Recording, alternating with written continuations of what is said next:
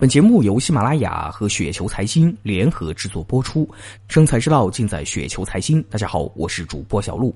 那今天呢，就跟大家聊一聊现在还是比较热的直播行业。本期节目稿件的内容来自于王鑫。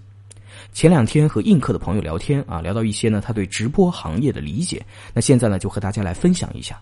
第一点，整个直播行业呢都进入到付费用户数增长到天花板的问题。一般收入增长放缓呢，会滞后付费用户放缓半年左右。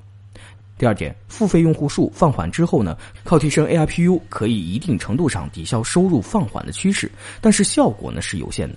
第三点，直播主要打赏大户，玩到最后呢，就会形成一个一个的小圈子啊，这个圈子呢和现实社会很像，有大哥、大哥的女人、当家兄弟们、喝汤小弟等等。那这些人呢，大部分呢会形成比较稳固的线下关系。第四点，因为三的原因呢，活下来的这几家大的平台很难从对方平台上单独挖掘直播或者是土豪啊。阿冷从陌陌到斗鱼，百分之九十的金主呢都流失掉了。